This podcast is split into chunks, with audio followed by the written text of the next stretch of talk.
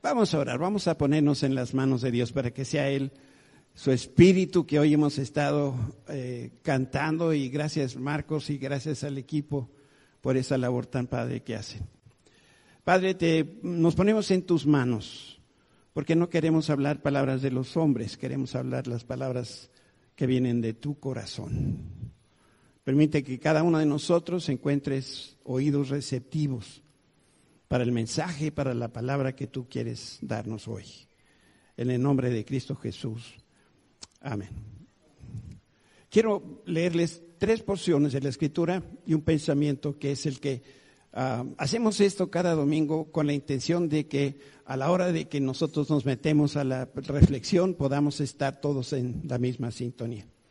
Éxodo 14 dice, ustedes quédense quietos que el Señor presentará batalla por ustedes.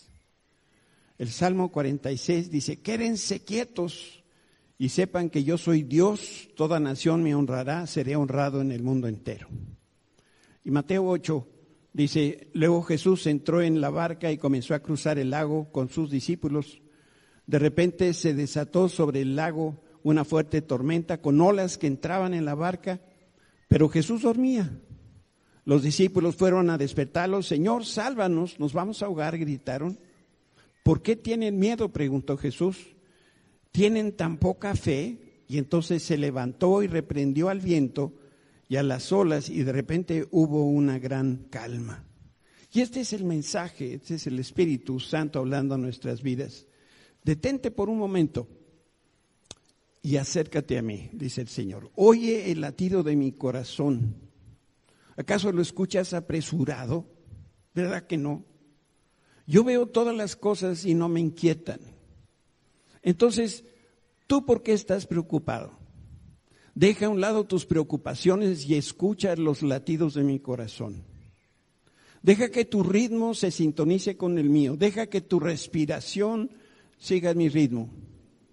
Deja que tu corazón lata al mismo tiempo que el mío. Toma mi mano, yo te voy a guiar. Te estoy dirigiendo a la victoria. Te la voy a dar en las manos. Y una de tus mejores armas contra las tormentas que te rodean es el lugar de quietud y el momento de conexión conmigo. Tú que estás cansado y trabajado, hoy mismo ven a mí y encuentra mi compañía y mi descanso en el nombre de Cristo Jesús. Amén. Amén. Un segundo.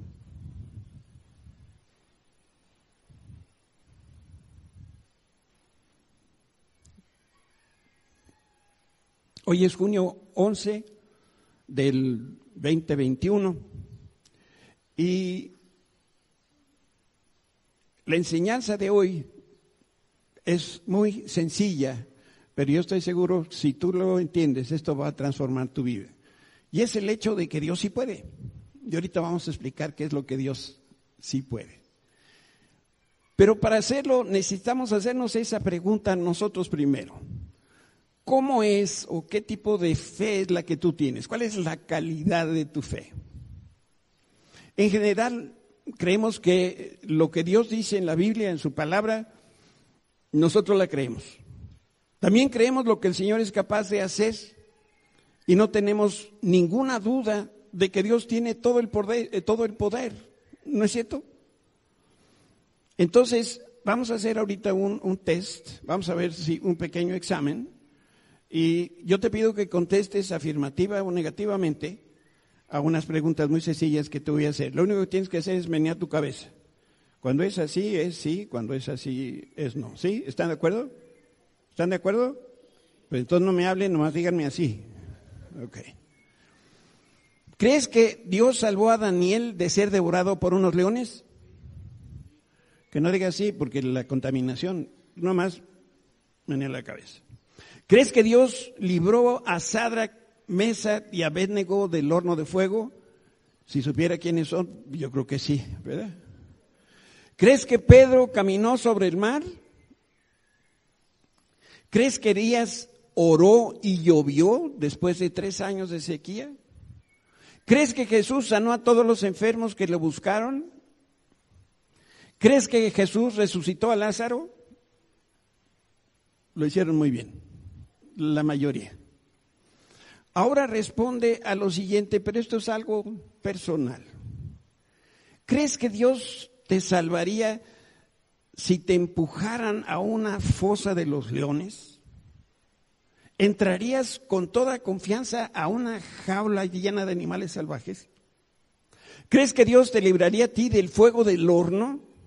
¿Te meterías a un lugar con llamas vivas si te vieras obligado? ¿Crees que podrías caminar tú sobre el mar? ¿Crees que tu oración podría hacer que llueva o que se seque las nubes? ¿Crees que Jesús te puede sanar de todas tus enfermedades? ¿Crees que Jesús te podría resucitar como sucedió con Lázaro? Aquí ya no vi muchos así. Cuando nosotros leemos las escrituras, nos asombramos de los milagros, de los portentos que Dios hizo. Y claro, sí los creemos, pero en el fondo nosotros estamos seguros de lo que Dios hace, pero no estamos tan seguros si eso lo haría en mi vida. Sí, Juan nos platicó su testimonio. Decimos, sí, Dios es grande y es fuerte y es fiel. ¿Será fiel conmigo? Y allí es donde nosotros empezamos a dudar. Y lo que pasa es que tenemos fe y creemos que Dios hace milagros en otras personas, pero no en nosotros. Si somos realmente sinceros, eso es lo que hay ahí en el fondo de nuestro corazón. Por eso lo que tenemos que aprender hoy es que Dios sigue teniendo todo el poder en el cielo y en la tierra para hacer milagros. Eso no ha cambiado. Entonces, si creemos en Dios, como yo sé que tú crees en Dios, necesariamente tenemos que creer en los milagros. Y, los milagros no es que llegues temprano. Milagros son esas obras sobrenaturales que Dios hace. A eso es lo que nos estamos refiriendo. Entonces, dice la escritura, lo que es imposible para los seres humanos es posible para Dios. Por eso nosotros creemos que cualquier cosa Dios la puede hacer. Y todo, de todas las cosas que Dios sí puede hacer, en esta plática de hoy te voy a hablar de solamente algunas poquitas. Traté de buscar las que son más importantes. Número uno, si Dios, Dios sí puede salvar a todas las personas. Miren, no es importante lo bajo que el hombre haya caído, ni tampoco el nivel de degradación al que el hombre haya llegado, a pesar de todo, Dios sí puede salvar al pecador. Piensa en, tus estándares y di, eh, fulano de tales es el peor pecador. Bueno, Dios lo puede salvar. Pero más importante que pensar en otra persona, persona, piensa en ti. A pesar de lo que tú hayas hecho, cualquier cosa que hayas hecho, Dios sí te puede perdonar. Esa fue la experiencia de Pablo y él ah, hace una confesión que, que necesitamos recordarla hoy. Dice, la siguiente declaración, está hablándole Pablo a Timoteo, un hijo espiritual, y le dice, la siguiente declaración, esto que te voy a decir, es digno de ser de confianza y todos deberían aceptarla. Que Cristo Jesús vino al mundo para salvar a los pecadores y luego ahí Pablo se coloca y dice, bueno, de esos pecadores yo soy el primero, yo soy el peor de ellos. ¿Qué hizo Pablo? ¿Se acuerdan? Atrocidades. Él mató, quizá no con sus propias manos, pero mató a través de su autoridad a muchos cristianos. Entonces, podríamos decir sin lugar a dudas que Pablo era un asesino serial y Dios lo perdonó y Dios lo salvó. Él decía ser fariseo, legalista, intolerante, lleno de prejuicios y se sentía muy orgulloso de eso. Creía que era como lo mejor que Dios, Dios había hecho en la creación. Él odiaba a Jesús y se autodesignó el, el, el ejecutor de la iglesia y mató a muchos cristianos. Y bueno, ¿qué podía hacer el Señor con un hombre así? ¿Sablo sería tan malo que Dios no lo podía cambiar? Y bueno, la respuesta la tenemos en las páginas de la escritura, donde se relata que un día Saulo iba por el camino que llevaba a Damasco y Dios irrumpió en su vida. Pablo iba a Damasco y llevaba permiso para matar más cristianos. Y en esa situación el Señor ya no dialogó con, con Saulo, no le dio argumentos de la fe en Cristo, ni le dijo andas muy mal, sino que en un solo instante Dios lo convenció de su pecado. Y eso es lo que narra la escritura, en el Hechos, Hechos capítulo 9. Dice, Saulo cayó al suelo y oyó una voz que decía, Saulo, Saulo, ¿por qué me persigues? Siempre me ha gustado la respuesta de Pablo. ¿Quién eres, Señor? Estaba consciente a quién le estaba hablando. El Señor de los señores, preguntó Saulo. Yo soy Jesús a quien tú persigues, contestó esa voz. Pues ahora levántate, entra en la ciudad y se te dirá lo que debes hacer. Otra de las traducciones de la Biblia dice que él temblando y temeroso dijo, Señor, ¿qué quieres que yo haga? Era como si se estaba dando cuenta de su condición y de una manera milagrosa y en un solo instante el primero de los, de los pecadores se convirtió en el primero de los redimidos.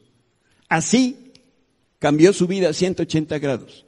Dejó de perseguir para empezar a hacer crecer el reino de Dios.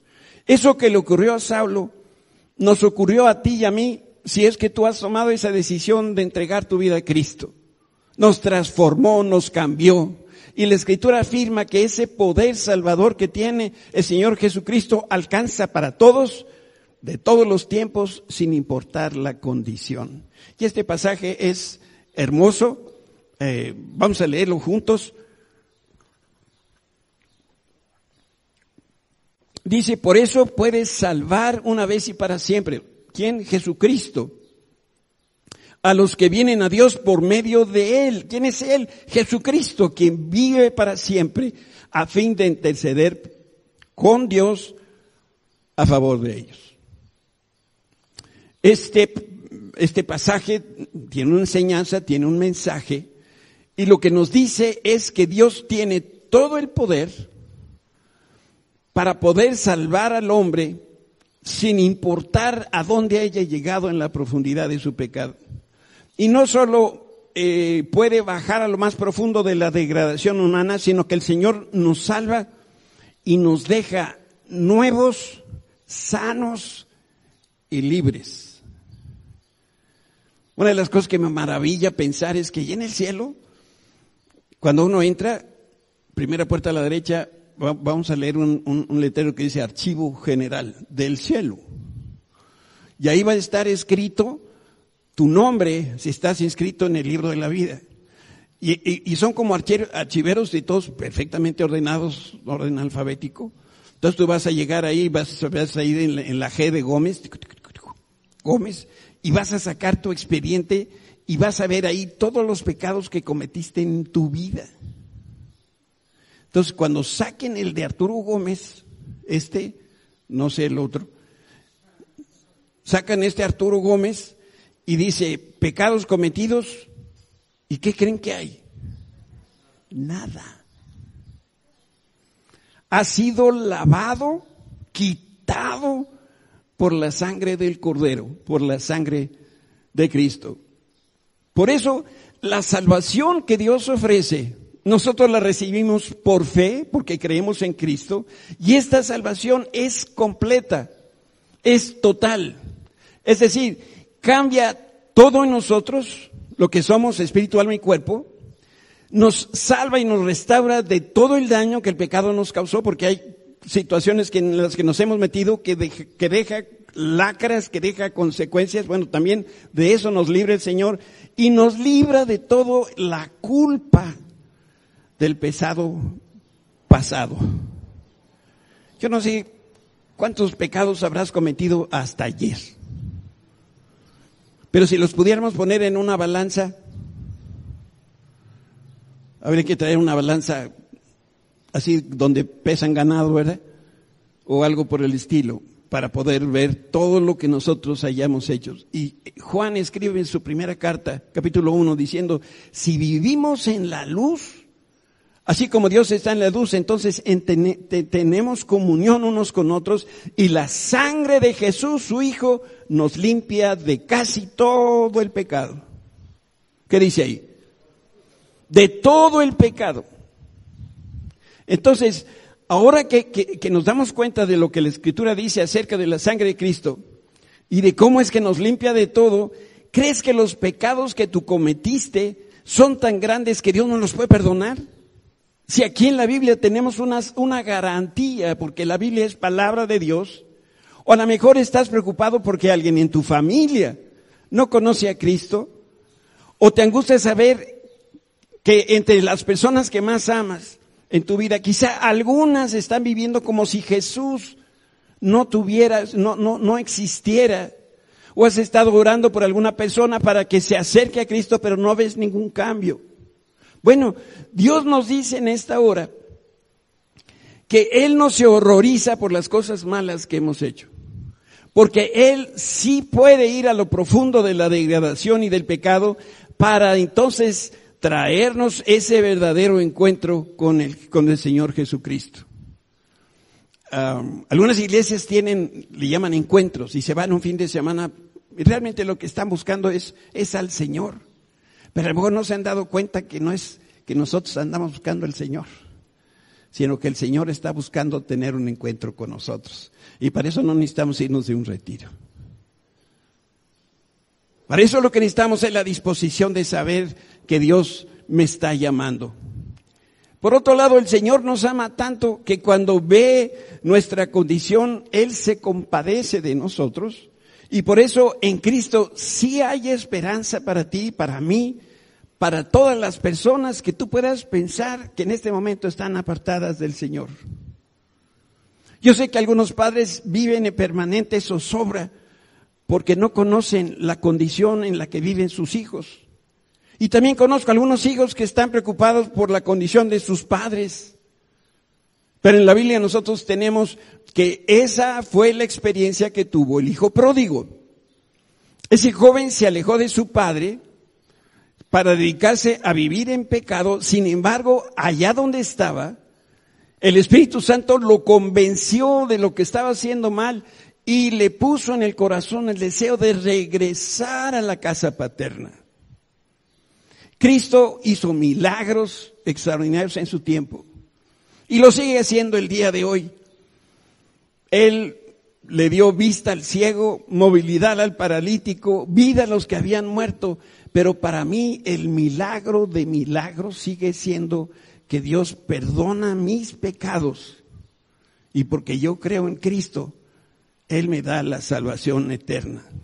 Por eso Dios puede, Dios quiere salvar a todas las personas que vienen a Él a través de Cristo Jesús y este es el único camino que nos lleva a Cristo y a su, y a su presencia.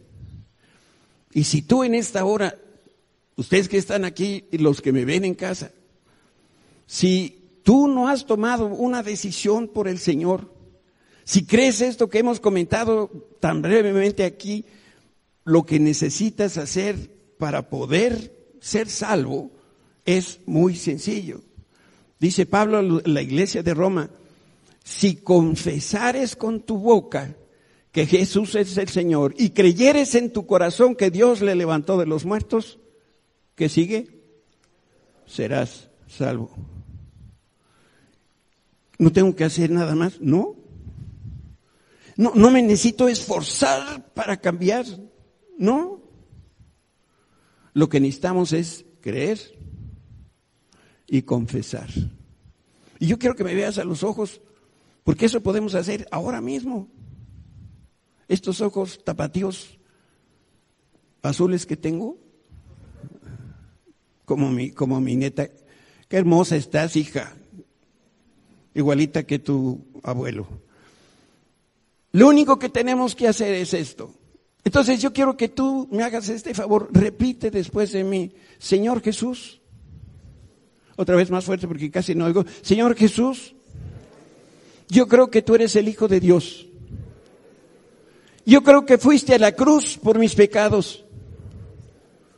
Tu sangre se derramó para quedar completamente limpio de toda falta de pecado. Yo creo y ahora te pido que vivas en mi vida. En Cristo Jesús. Amén. ¿Saben qué sigue después de la salvación? La transformación. Algunos piensan que la salvación es como la entrada al cielo, y sí, sí es. Pero ¿será esto todo lo que el Señor tiene para nosotros mientras estamos aquí en la tierra? Definitivamente no. Hay un tesoro. Yo le llamo el tesoro de la cruz. Hay tantas cosas que están ahí puestas para nosotros. Porque en el momento que creemos en Cristo y creemos en esa obra maravillosa que Él hizo, entonces abrimos nuestro corazón a Dios y como hemos cantado, somos llenos del poder del Espíritu Santo y ahí es donde empieza a ver la transformación. No necesitamos cirugías cosméticas, ¿eh? ni pintarnos los pelos verdes como cotorra. Lo que sí necesitamos es la acción interna del Espíritu Santo obrando en nosotros con toda libertad. Por eso, si tú crees en el Señor, y tu vida es igualita que la vida de antes, entonces más vale que hagas una evaluación. Cuando una persona rinde su vida al Señor Jesucristo, cambia tan radicalmente que las personas que lo rodean se dan cuenta y le van a preguntar, ¿qué hiciste? Pues esa es la obra que hace el, el Espíritu Santo. Y vamos a leer esta porción de la Escritura que nos explica justamente esto. Mateo 7. Un buen árbol no puede producir frutos malos y un árbol malo no puede producir frutos buenos. Pero lo, pero lo tanto, por lo tanto, todo árbol que no produce buenos frutos se corta y se arroja al fuego. Así es, y fíjese eso en amarillo. De la misma manera que puedes identificar un árbol por su fruto, puedes identificar a la gente por sus acciones. La Reina Valera dice, por sus frutos los vas a conocer.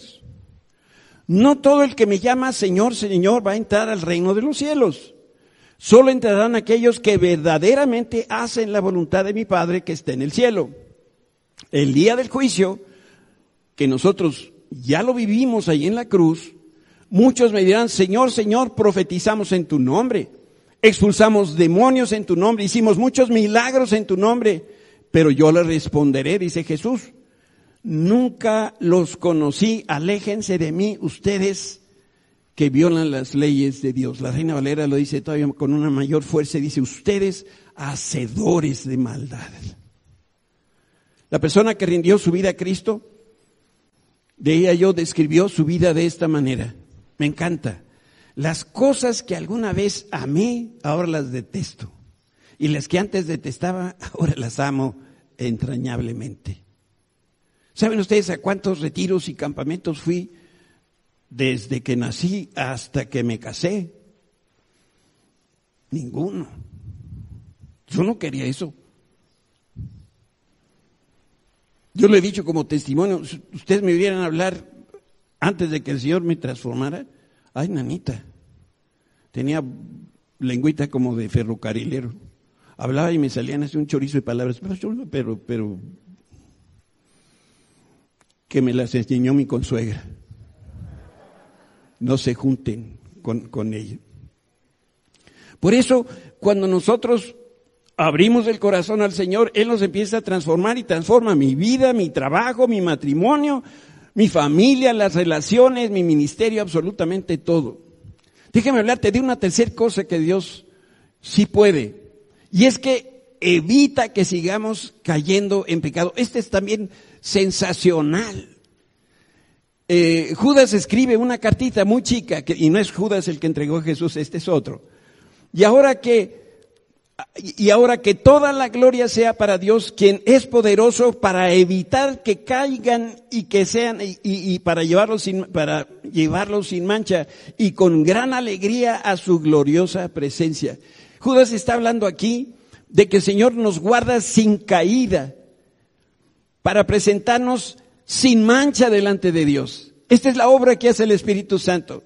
Dios no solamente nos salva, sino que es capaz de guardarnos para no volver a pecar.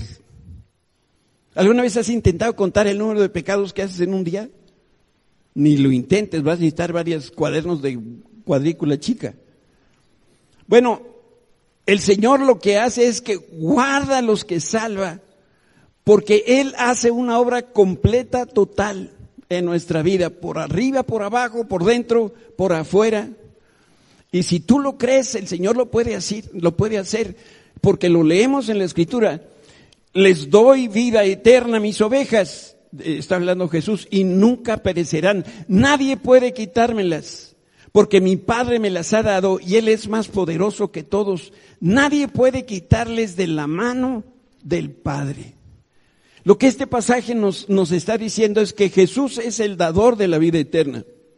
Y no hay poder que pueda destruir a las personas que el Señor Jesús salvó. Por eso nada ni nadie los puede, nos puede arrancar de sus manos, porque Cristo nos compró a través de su sangre.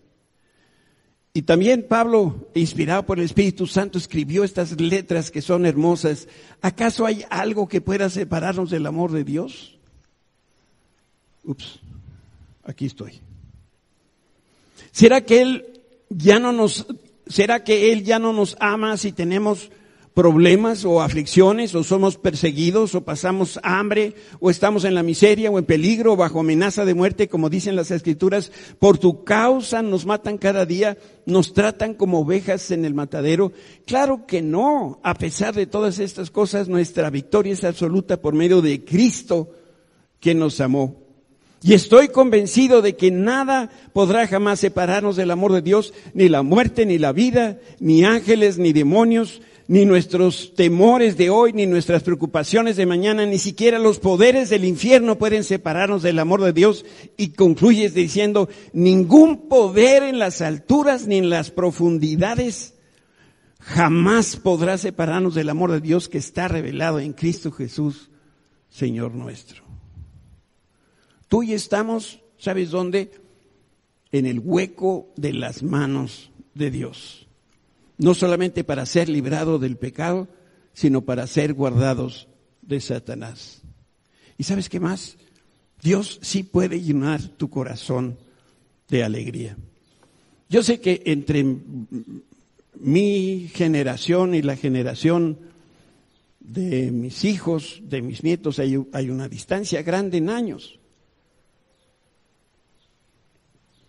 Y algo que siempre me ha, em, lo he visto con asombro es cuántos adolescentes el día de hoy se quitan la vida. O jóvenes que, ahora en el Face escriben que, que, la vida ha sido tan dura con ellos y están dispuestos a, a dejar de vivir y apenas tienen 14, 15 años de edad. Yo digo, ¿quién les quitó el gozo, la alegría de vivir? Te quiero llevar a través de un razonamiento, a ver si tú piensas eh, lo mismo que yo. Dios diseñó un plan eterno y perfecto para salvar al hombre. De eso hablé un poquito. Dios nos amó entrañablemente cuando nosotros vivíamos hundidos en el pecado. Dios envió a su único hijo para tomar nuestro lugar allí en la cruz del Calvario. Jesús obedeció al Padre en todo y derramó su sangre para darnos perdón y vida eterna. El Espíritu Santo descendió en Pentecostés para convencernos de nuestra condición, de la necesidad que nosotros tenemos de Jesús como nuestro Salvador. Salvador. Y entonces viene el asunto aquí complicado. Dios esperó el tiempo preciso, planeó que ocurriera todo esto para que nosotros viviéramos miserablemente. ¿Verdad que no? Dice la Biblia, si, si Dios nos dio a su Hijo, ¿cómo no nos va a dar junto con Él todas las demás cosas? Dice Pedro en su primera carta, ustedes aman a Jesucristo a pesar de que nunca lo han visto. Aunque ahora no lo ven, confían en Él y se gozan con una alegría gloriosa e indescriptible. Yo puedo saber cuándo estoy delante de un verdadero cristiano. ¿Saben cómo, cómo, cómo se sabe? Porque lo primero que te enseña son los dientes. Por eso con esta cosa del bozal no alcanza uno a ver a la persona. Y no sé si se está sonriendo. Como decía el domingo pasado, descubrí que uno puede bostezar y nadie se da cuenta. Pues igual te puedes reír así, nadie se da cuenta. Pero cuando estás delante de un creyente en Jesucristo, hay un, una cosa muy especial, porque solamente Dios es capaz de convertir las lágrimas en risas y en gozo inenarrable, es lo que dice, lo que dice Pedro. Y el mensaje de hoy, yo sé que, que tú lo, lo, entiendes, mi querido Marquini, tú también. Acompáñame. El mensaje de hoy son tres palabras. Dios sí puede. No está difícil, ¿verdad? Todos entendemos esto. Dios sí puede. Yo quiero que, que, me escuches uh, con el corazón, con tus oídos. Cuando tú dices, no puedo resolver mis propios problemas, Dios dice, confía en mí con todo tu corazón y no dependas de tu propio entendimiento. Busca mi voluntad en todo lo que hagas y yo te mostraré qué camino debes tomar. Proverbios 3 y 5. Cuando tú dices es imposible, Dios te dice, lo que es imposible para los seres humanos es posible para mí. Lucas 18, 27. Cuando tú dices, me siento solo, Dios te dice, no te dejaré ni te desampararé. Hebreos 13, 5. Cuando dices, no puedo hacer, Dios te dice, todo lo puedes en Cristo que te da las fuerzas. Filipenses 4:13.